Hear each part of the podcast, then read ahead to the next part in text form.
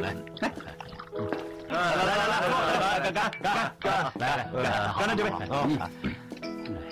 哎呀。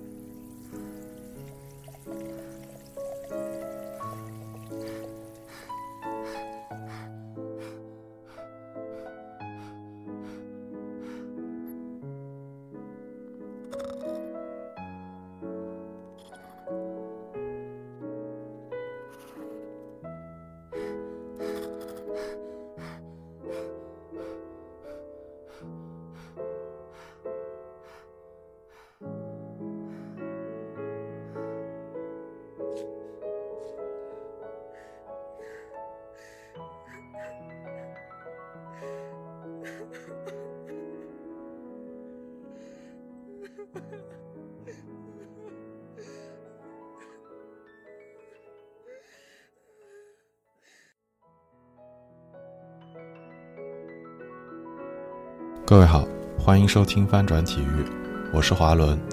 刚才您听到的这一段录音是一段性侵场景的模拟，有一定的冒犯性，但我认为讨论严肃话题时，可能必须要做好准备。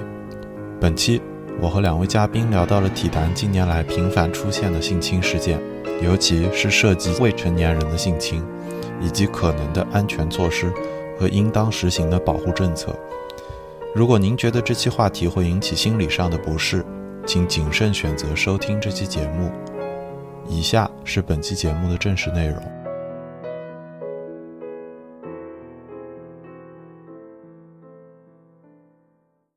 各位好，我是华伦。大家可能都看到，国内的出了一个有一个报信的律师，他出了一个比较。糟糕的案件是跟他的所谓的养女，或者是跟他的一个比较低龄的一个监护的儿童发生了非常严重的性虐待的关系，而且持续了很多年。所以这个案件现在在中文的社交网络上应该已经无处不在了。这一次，我想跟大家来聊一聊这个性侵害非常普遍的这么一个动机。这期我也很开心，就是我再次请到了之前都出现在过节目中的两位嘉宾，一位是 Terence 莫涛，另一位是 Shirley。Terence 跟我录过那集关于在英国的青训，Shirley 一起录录过好几期了，其实已经就女性系列的听众，大家肯定就比较熟悉 Shirley 了。这一期呢，正如我前面所介绍的，当然是要聊到这关于。性侵犯的话题，我跟 Shirley 都在美国。我可以先简单的概述一下，就是关于体育圈里面的性侵的这个问题。我们从那个美国体操性侵案开始好了，它是我自己印象最深刻，而且了解的最详细的，而且又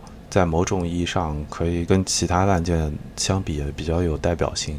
简单来说，这个事情就是美国体操历史上有一个非常传奇的队医，他行医的可能说二三十年间，多次以。所谓的要进入身体治疗的方式，侵犯了上百个小女孩，而且他们作案的时候，这些女孩的年龄可能从五六岁一直到十几岁，甚至二十几岁，大概是在一七年的时候被爆出来的，所以当时是震惊了全美。然后因为这个案件的出现，改变了美国整个体育环境，包括。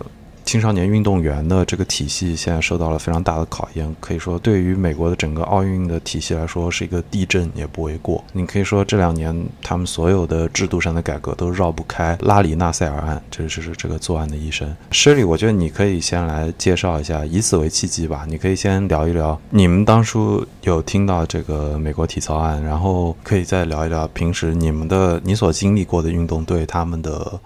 嗯，他们的青少年的安全的保护是什么样的一个流程？好的，华伦啊，纳赛尔这件案的确是掀起了很多。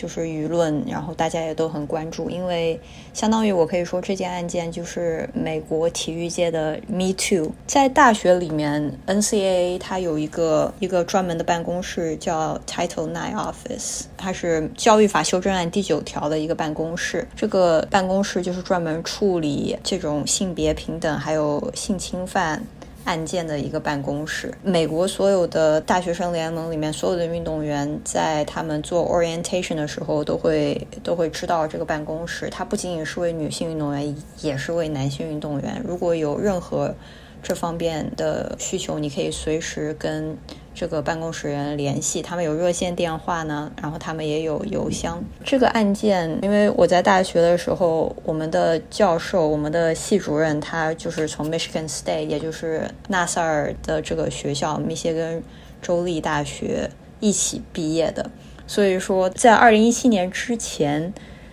当我们上课的时候，我们的系主任还有教授经常会说，当他在密歇根州立大学的时候，这些和医生怎么怎么样讲他们一些事情。然后，二零一七年以后再也不讲他知道这这些人也不讲这方面的事情了。所以，还是可以说，对于体育界还有我们做运动医学的人，震动还是蛮大的。可以描述一下，当发生这个纳赛尔案前后，有没有对你们的就可能一些规章制度上产生一些冲击，或者是你们身边的教练啊、运动员啊，有没有聊到过这样的事情？可以说，运动员私下里聊过，教练呢也会出来讲一讲这些事情，在就是例行的周每周的会议上。当然了，整个体育部门主管会出来跟大家再次强调教育法修正案第九条 Title Nine，然后告诉大家，如果你需要举报，你应该通过这个渠道去举报，是完全可以匿名举报的，没有什么特别，可能只是呃密歇根州立离我们学校太远了，离德克萨斯太远了，就没有什么特别。所以大概情况就是这样，但是大家运动员在就是更衣室里面啊，还私下里讨论还是挺多的。那你之前带过的运动队的年龄有多大区分？就是这可能从纳赛尔这个案子转过来啊，就是因为是你带过很多运动队。我比较好奇是，因为你身边的训练师或者是不同的工作人员，他们可能年纪也不同。那有的人可能是有家室啊，然后在这儿已经工作了十几年、二十几年，甚至有的人可能是业界的大牛。你有没有感觉，就是这种不同的身份和运动员他们本身的态度，可能这中间可能有一种张力，他可能。会影响运动员是怎么跟你们互动的？对，的确，嗯，因为在大学的环境，多数运动员都已经成年了，十八岁了，但是有一些运动员，特别是大学第一年新生，可能还未成年，十七岁的样子。这样的话，作为训练师或者作为他的医护人员，你需要更小心的跟这些未成年人之间互动。一般来说，如果有一个未成年人在的话，理论上来说。如果你们单独到一个房间去，大家要有第三个人在场，跟这个运动员相同性别的人在场，这是一个就是我们比较遵守的一个规定吧。嗯，这个也是纳赛尔案中间遇到的出现过的一个问题，就是纳赛尔案中间，他每次对于女性对女孩子下手的时候，都是说这是一个特殊治。但他其实并不完全是把其他人都支开了，因为我看过一本，我看过一个受害者自述，他说有一次他手插进去的时候，他的妈妈就在旁边，但是那个角度他妈妈看不到，他妈妈看就是他在治疗，就或者说他手在那一带。但是你看不到他那个角度，正好看不到。但是他妈妈也是在那个房间里。但是因为他当时描述的情况是，就是他们去找那个 Larry Nasser 的时候，都认为他是全美最著名的这个方面的医生，包括就是奥运的团队都是找他，然后他会出现在奥运或者电视转播中，就他们觉得他是不会犯错的。然后就对于小女孩来说，就他们没有办法判断。你觉得这个情况比较接近你看到的现实吗？我不敢说全美的情况是什么样的，因为我没有在全美那么多大学的球队中工作过。在我在的球队德克萨斯，我们是一般不会做这种检查的。我觉得可能当时因为你如果仔细看纳赛尔这件案的话，它是从一九九零年就开始有很多，就是一九九零年一直到二零一五年一六年吧。所以我觉得当时这是一个阶段，很多人对于骨骨科医生他的这个他做的这些手法，还有他的这些就是他的手法不太清楚，所以说有的时候就是大家没有这个意识，不知道该怎么甄别有的时候就是说导致很难判断出到底他在做什么。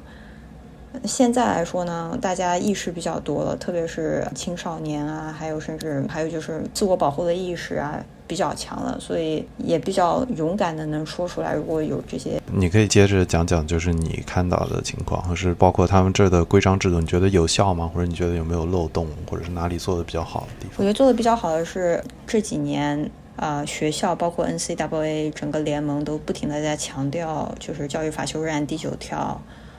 让大家知道，嗯，每个学校都有一一个这样的办公室，然后球员可以匿名举报，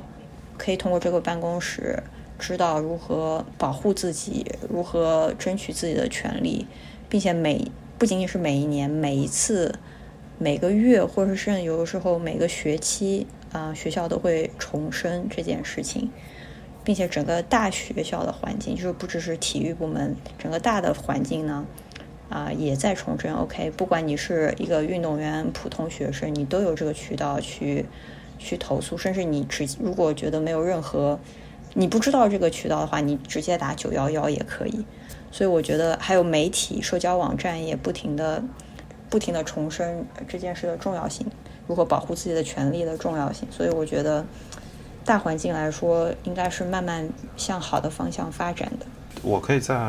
引用或者描述几个我看到的纳赛尔案中间的几个特点。就这这些特点，我觉得就是其实是横跨所有社会的。它就它中间暴露出来的一个体制，在没有办法完全，就是为什么体制在设计的结构比较良好的情况下，它总是有一些角落没有办法触碰到。而且我觉得他那个中间暴露出一些问题，就是包括中国的这些，不管是运动员还是普通人，有可能遇到性侵犯的时候，都会遭遇相同的问题。一个是就是当事人，我看的那本书是当事人自己写的，他的描述就是，首先是你不确定，就是你在面对专业人士，或者你在面对某种意义上比你更专业的人，资历更深，或者他的名望更深的时候，你首先你想要质疑他，对于一个孩子来说，就是有难度的。甚至不一定要是孩子，就算你已经成年了，对一个大一、大二的孩子来说，要去质疑一个已经在业界从事了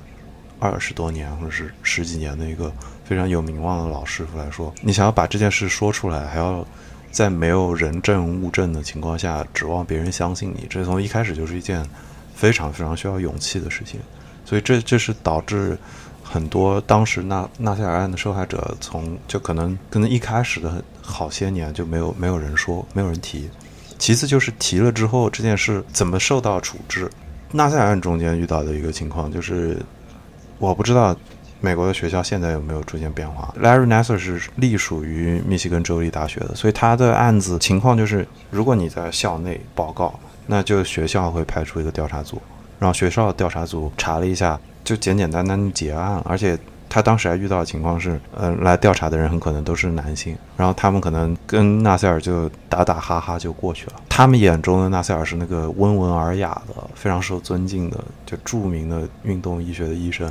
所以他们觉得不会出事情的。他在过程中遇到过大概一两次调查吧，有那么几个小女孩出来说话，但是没有什么后后文，没有下文。然后他到当地的警方那儿几次之前的几次调查也是一样的，这个是其其中我看到的一个问题。其次就是，就这个女孩她当时还面临一种社会的阻力。这个社会阻力可能，比如说在中国的情况会不一样，但是在美国，他们当时遇到最明显的是，就密歇根他或者是他长大那个地方还是宗教的势力比较浓厚，非常浓厚。他从小就是信教的，而且他全家都是教会是他的普通的生活中非常重要的一部分。然后他当时遇到的情况就是。教会内部从小开始，他可能十岁左右，他就被那种神父侵犯过，不不算侵犯过，就是性骚扰过。就神父开始碰他，或者是神父拉着他坐到神父的身上，知道这个事情可能越界了。但是当教会内部，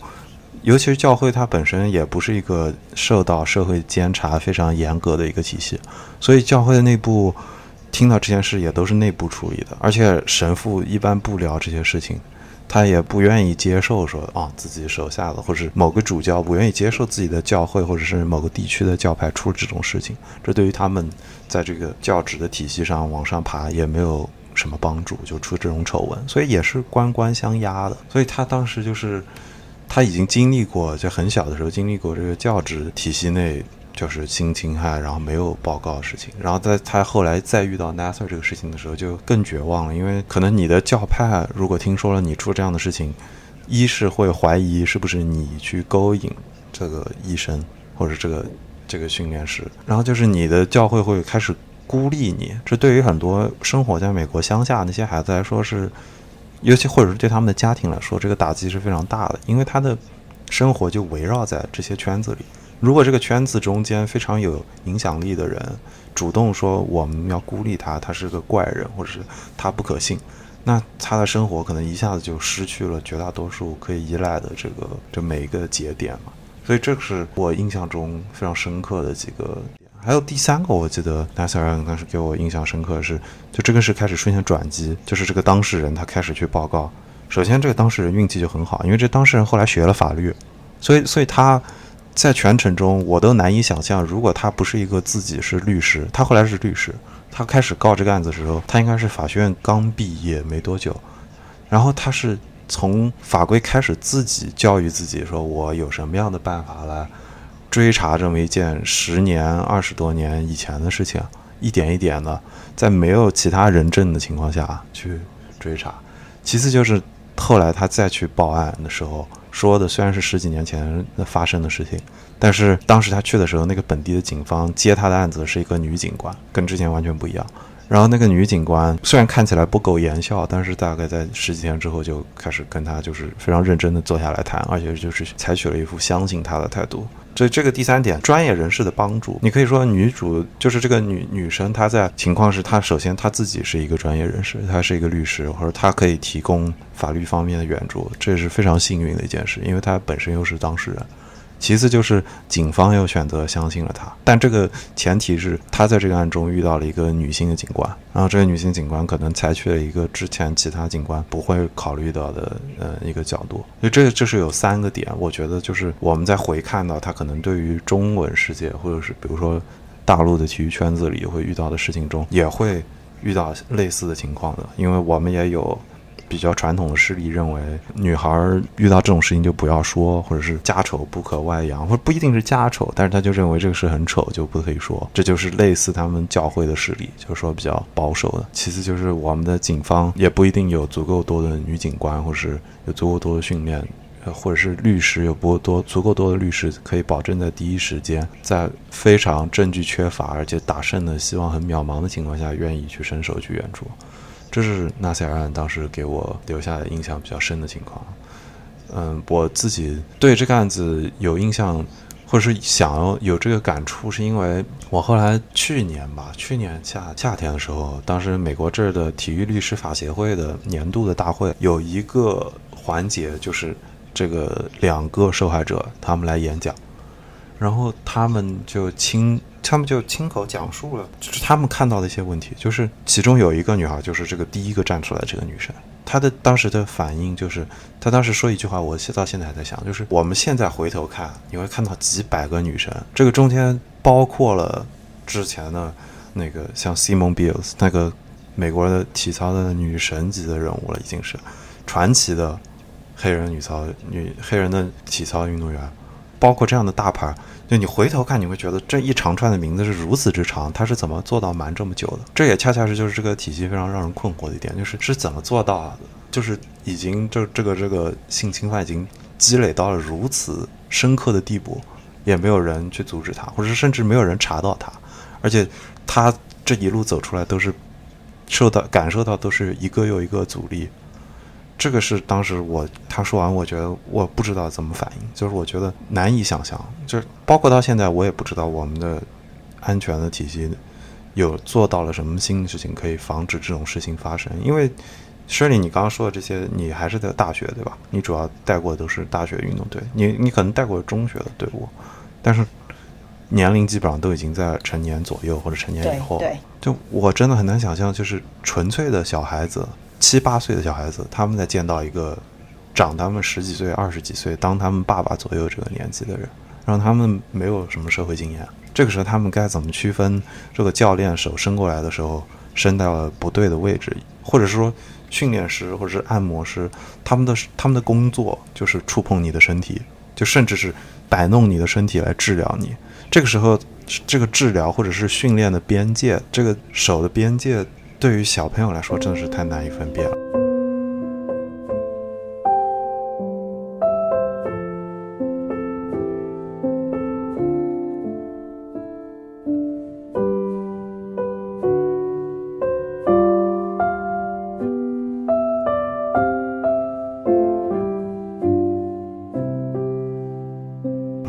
所以这个时候，我就想把这个话题转过来交给 Terence，因为你跟 Shirley 的情况不太一样，因为你之前见带过的小朋友主要都是未成年的小朋友，所以你可以讲一讲。虽然你的情况是在英国，但是这也是我比较好奇的，就是一方面你身边的同志带的也都是小朋友为主，在英国看到的，尤其是你接触的未成年人的时候，这个情况是不是会有所不同？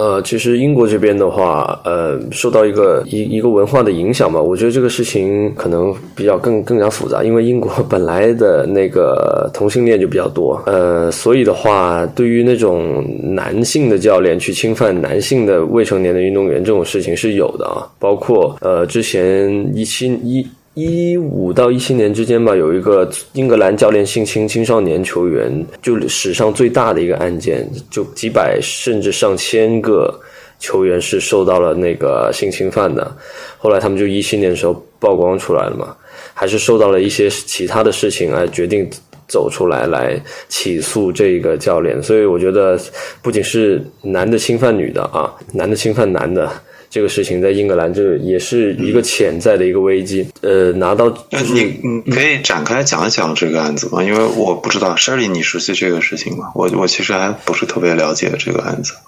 呃，我也不太清楚，我也是第一次听说。其实他是一六年十一月下旬的时候吧，媒体就开始揭露说有这么一件事情，就多多名英国退役的球员。呃，首先第一个站站出来讲，我记得是四十三岁吧，应该是退役的一个球员，叫安迪沃呃伍德沃德，应该叫安迪 Wood，呃，他就在比较出名的球队踢过球，像呃谢菲尔谢谢联，像谢联都踢过后卫。那他在警察局了，现在在警察局工作了，退役以后，那就透露十一到十五岁，那就未成年这个阶段，在呃当时青训营里面，当然不是在谢联的青训营了，就被他的当时的青训教练。啊，本内尔就长期性侵，导致他有抑郁啊、焦虑症啊，甚至想自杀。然后二十九岁就受不了这些，就退役了。那么在他站出来讲以后，因为现在这个支持力度已经是非常大了，然后他就呃站出来表示，应该受害者能达到数百人甚至上千人，就是这么一件事情。现在还在吗？呃，就现在还在追查吗？现在的话，应该我觉得还是呃还在追查的。我觉得，甚至当时比较出名的是切尔西，因为有有一名球员是前切尔西的青训球员嘛，他就站出来说，也是受害者之一。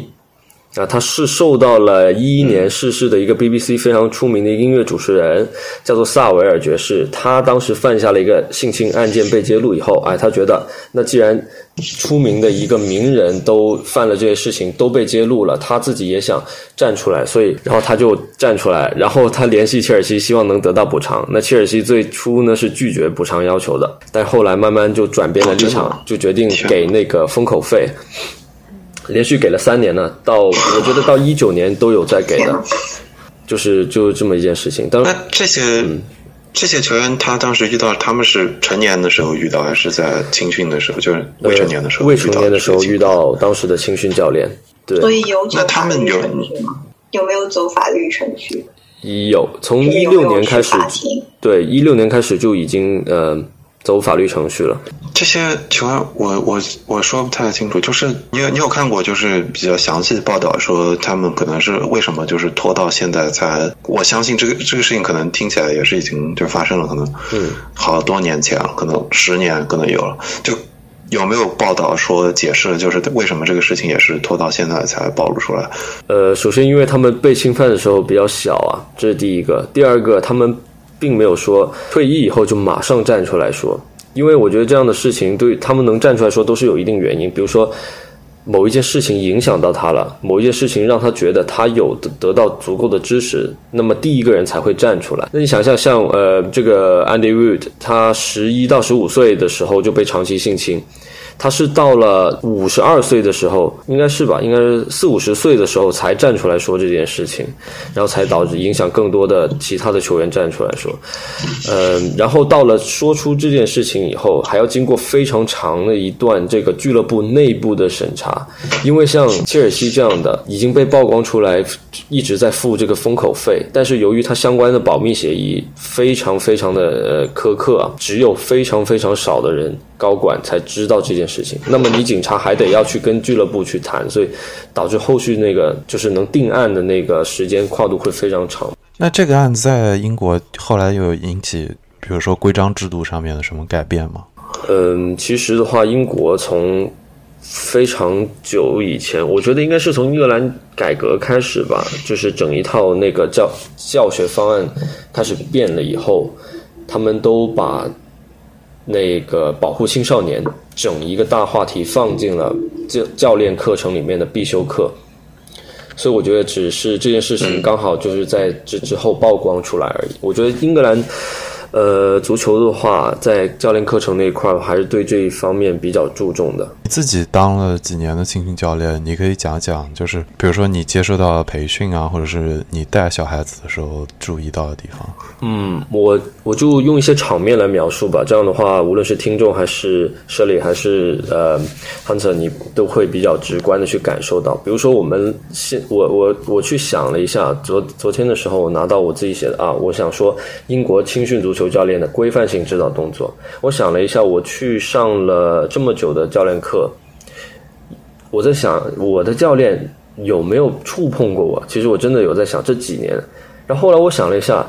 可能听起来有点不可思议，但好像我教练一次都没有碰过我，为什么呢？因为你问有呃可不可以碰我？可以，因为有很多动作，毕竟如果你做的不规范的话，教练是完全可以，就是说，比如说你的手你摆的不够幅度不够大，他是不是可以抓着你的手说你要摆到这个高度？这是很很很正常、很自然的嘛。比如说你的脚的触球的部位，哎，可能你触球的部位偏了一点，他是不是可以也抓着你的腿，然后让你往另外一侧呃移动一下？这些都是很自然、很正常。所以说有没有这个可能？有可能，但是有没有这个必要？这一点才是作为青训教练，当时我们一个一个作为一个道德准则嘛，或者是行为准则嘛，可以没有必要。可以，但是没有必要，就是这这一句话。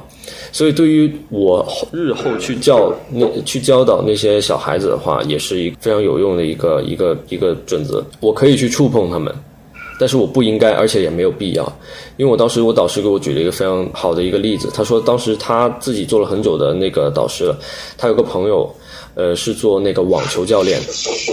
那网球，因为它不是足球这么大的一个产业，它的各方面培训没有说像。英足总这样啊，投入非常大的时间、金钱还有人力去去完善这一套教学方案，所以他们比如说你网球，你这个地方摆摆摆动你挥动你手臂的时候不规范，他可能就直接就抓着这个球员，哎，你要这样摆，要这样摆，就很正常嘛。后来他提醒他朋友，他说，其实你完全不需要去碰他，为什么？因为你可以给他做一个 demo，就是你自己做一遍，让他在旁边看，让他看到你。做的那个时候的幅度、动作，让他自己去尝试，直到你觉得 OK 为止。而这个过程其实也非常像我们呃当时学到的，就是做教练要怎么样去呃去教这些孩子，就是先观察，发现问题以后叫停，叫停以后自己做一遍示范，示范以后先让这个刚才犯错的球员去按照你这个示范去尝试一遍，如果 OK，满意了，然后比赛继续，训练继续。所以说，这个就是非常规范的一套动作。而在其英国其他体育行业，可能没有做到这么规范。然后后来他那个，我导师说，他那个朋友就觉得啊，确实有道理，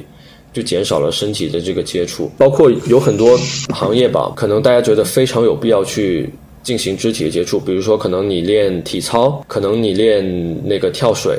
因为在你翻转的时候，一般来说我看到的画面，很多教练可能会哎。帮你帮你一把，就可能抓着你的腰啊，或是你的腿部啊，对吧？这些敏感的部位，对于未成年的运动员来说，那其实的话，如果非要去触碰的话，也可能只是做一个支撑点，而不是主动的去触碰，而更多的你要需要让他，你做一个 demo，你让他自己去感受这个动作是怎么样完成。所以在足球这一块的话，基本上，即便是我进入到富勒姆以后，我去带小孩子，我也没有跟小孩子有。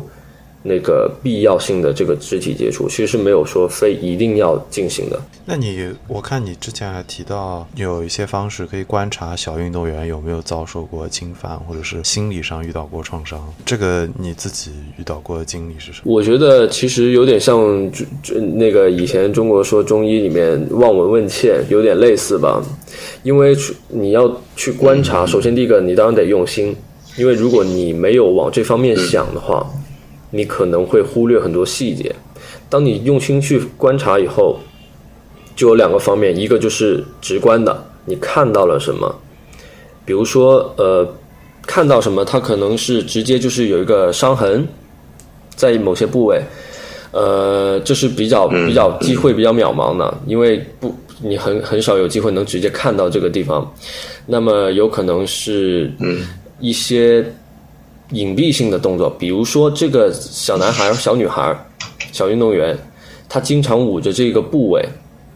那么这种情况下，我们脑脑袋里面马上作为青训教练就会进行一个一个思考：他这个地方是不是有问题？这个问题有可能是自然的受伤，比如说。一般我们看啊，如果小球员他经常叉着腰，可能他这个地方除了他累，也有可能是他这个地方受伤了，他疼，所以他才会捂着。如果他一直撑着他的脚，有可能除了他累，但是如果十分钟以内刚开始训练他就开始这样的话，证明他可能这个地方受伤。但是除了受伤以外，我们也会积极去想他会不会这个地方还有受到侵犯啊，或者各方面。那这是能看得到的地方，还有看不到就是说心理。比如说，你能观你作为跟他接触在球场上最长时间的人，你可以观察到他在昨天的训练跟今天的训练里面，他的心态是怎么样的变化。当然，这个可能包括了一个是可能是性侵，第二个可能是家庭的原因，因为未成年人受到更多的这个影响，应该是来自他父母。但是你必须把这些细节都自己在脑袋里面思考一遍。然后的话，这是能呃，一个是看得到的，一个是看不到的。那么当然还有，其实问也是一个非常直接的，但是你得到信息不一定能直接告诉你哦，教练我被性侵了，因为小孩子可能根本就不知道这是一个什么概念。但是你能问出很多你觉得有可能成为性侵一个诱因的一个，比如说我父母昨天他不断的摸我，让我觉得很难受，或者甚至没有这么明显，我父母昨天让我觉得很不舒服。他不一定是说他摸他或怎么样，像这样的一些关键词啊，说到出口以后，或者是说你觉得有苗头不对的话，其实，在英格兰的职业俱乐部或者是非职业俱乐部都会有一个专门的一个 welfare office，就是你可以打电话去汇报有这么一件事情，让他们这个专门的办公室去跟父母去沟通，或是跟球员直接沟通。所以这些就是。呃，归根到底，你非常，你得非常的注意、留心这些细节。那你刚刚提到的这个 welfare welfare office，这可能就像美国这边他们奥林匹克的运动是叫 safe sport，但是是一个概念了。但是我刚刚听你说这个，我想到的一个问题就是，因为英国的这个系统跟美国显然很不一样，美国是高度依赖校园体育的，所以他的运动员几乎都是在学校的体系里培养，而且他的审查或者是自我纠察的制度也都是在校园里自己完成的，包括。美国学校都是有自己的警局的，或者是以此类推。那你刚刚提到的这个 welfare office，它都是在运动队内的，它是独立于这个运动队而存在的，它是向英国政府申请，或者是还是它是一个有一个第三方的英国国家的一个，就比如说青少年安全中心这样的机构来保证它可以独立。因为你前面提到那个切尔西的事情，它如果说运动员在内部假设也有这个 welfare office 的话，看起来是没有。帮助到这个运动员的。其实 wildfire Office，它我除了在球队里面有见到过这个办公室，其实在我们学校也会有，就是普通的学校、大学或中学。所以我对法律上我不知道它是怎么样一个存在，但是我感觉它是一个统称。基本上英国可能这些机构都会有一个这样的一个部门，是保障你师生的这个权益的。然后他们可能会，比如说，如果按富勒姆来说，他们的 welfare office 就是比较，呃，可能每个在职的人员都必须经历，就是在这个部门里面在就职的人员都必须经历可能更严格的这个审查，甚至有可能说他们利益，呃，可能独立于俱乐部也不一定，这个我也没有太详细了解。但是就是说，你教练或者是球员的利益相关的，或是人身安全相关的这些事情，都可以去。打这个电话到这个办公室，而且所有的电话是应该是自动都是匿名的，我记得。我听了，我有一个问题，这两个系统啊，虽然说美国大学会说你可以打 Title Nine Office，像你说英国有这个 Welfare Office，我在想为什么当事人第一反应不是打电话给警局报告，而是通过走可能是俱乐部的。俱乐部雇佣的人员，这个 office，或者是像美国大学，是美国大学雇佣的这些人是 Title Nine officer，就是为什么大家的第一反应不是打电话找警察？我我就是很好奇这个问题，说实话。嗯，如果是我这边的情况的话，因为我接触的都是未成年的小孩嘛，因为主要的话都是在，呃，其实我两岁的孩子都有接触了，两岁到十十五岁之间。那么对于他们来说，可能大部分的人对于报警这个事情是非常的有仪式感，是比较比较严重的一件事情嘛。而且很多时候不是他们主动说出来，因为很多的事情是教练自己青，尤其青训教练，因为青训教练你不仅是要关注他的那个训练而已，你还得关注他的生活了。呃，侵犯啊，或是一些困扰这些东西你都要汇报，所以比较合理的一个汇报的一个那个途径就是跟。俱乐部的这个办公室去谈，因为可能你直接报警，因为你得到的信息可能比较片面，而且你不是主要去负责调查这个事人，就你没有这个权利，你也没有这个必要。但是你你有的权利和必要是你要去反映这件事情。那就我我感觉就是小朋友对于小朋友来说，报警这件事真的很，就我你比如说我们俩 Shirley 跟我都在美国，我们更熟悉美国这儿的情况。那美国这儿情况不是说不能报警，是可以报警。我想的第一件事，可能是因为我是学法律的，就是报警的话，如果你把这个事情走上了程序的话，你就需要一个律师，或者说就算是公家给你，或者你自己家有，你都需要一个律师。很多运动员根本就没有钱。他饭都不一定吃得上，而且一旦涉及到律师，就首先哦，这里有一个问题是，美国的律师也很贵，所有地方律师都很贵，但是比如说中国律师可能没有贵到美国律师这么夸张的地步。其次就是小朋友他归根结，如果说就我们先假设这还不是就是家庭或者亲戚，which 是非常常见的，就这个亲戚或者是熟人之间的作案是非常常见。但是我们今天说的是体育圈内的，那就假设是比如说教练或者是同行或者是前辈这种。侵犯，这对于孩子来说依然是一个情感上很难以摆脱的事情。就是你想要，就孩子的世界，我们都是当过孩子。孩子世界，他的世界里，我们现在你回头看那些就长一两倍、长一两岁的高年级的同学，都看起来是很吓人的。警察就更不用说了，就是爸爸妈妈跟你聊谈一次话，你可能都被吓哭的年纪，去找警察确实是一件。首先，就我觉得这个概念就是一个成年人可能才会想。我我我说我说意思就是，因为我们都在讲青年，就是小孩子嘛，肯定呃，这也很多事情就是通过他们的孩子的家庭反映出来的，就是他们会跟家庭讲，所以。我的疑问就是，为什么家庭没有选择报警？当然了，你也差不多，华伦你也差差不多说了，就是走法律程序，找律师，价格也很昂贵之类的。我觉得还有就是家庭有很多保守的势力不愿意说。对我一开始有问题就是为什么家庭没有选择，就是报警的方式？当然你也说了，法律法法法律是。比较比较昂贵的，而且在英国的话，我起码我知道的一些比较著名的一些案件，他并不是说他小孩一受到侵犯，他就跟家里人说，他都是几十年以后才就自己已经四五十岁了，他才站出来说，所以就就没有没有像刚才那种情况。就我们对于这些事情都有一个 stereotype 或者有一个刻板的印象，就包括孩子都有，就是他能不能告诉家人呢？如果说。他告诉家人之后，首先他要面临的情况是家人相不相信他，然后相信相不相信他之后，家人会怎么反应？就是有的有的家长可能就是不知道，我觉得是影视剧或者是文学作品带来的这个影响，就是哦，这个家长作为好的家长，作为关心孩子的家长，他一定是暴怒。他要用最暴力的手段去还击或者去复仇。但这个可能对于小孩子来说，恰恰是他难以想象的事情，就是他可能觉得这个是已经超出他的想象，就他可能。甚至比如说，很多的性侵案件受害者是女生，她可能就不愿意接受，她的情感上已经没有办法承受那么暴力的解决方式，所以她反而会。我知道，可能很多人都就是在别的方面、别的案件中，你会看到很多女孩子说她不敢跟她父亲讲，因为她害怕她看过她父亲很愤怒的样子。这个恰恰是我觉得很多时候反而可能温和的、温和又坚定的去处理一件事，可能比直接的那种比较模式化的愤怒或者是。既然有人对我的女儿、我的孩子这样，我一定要去就复仇，或者这个愤怒的情感当时在，但是可能对于孩子来说，他反而可能会让一些孩子不愿意去直接告诉自己的父母。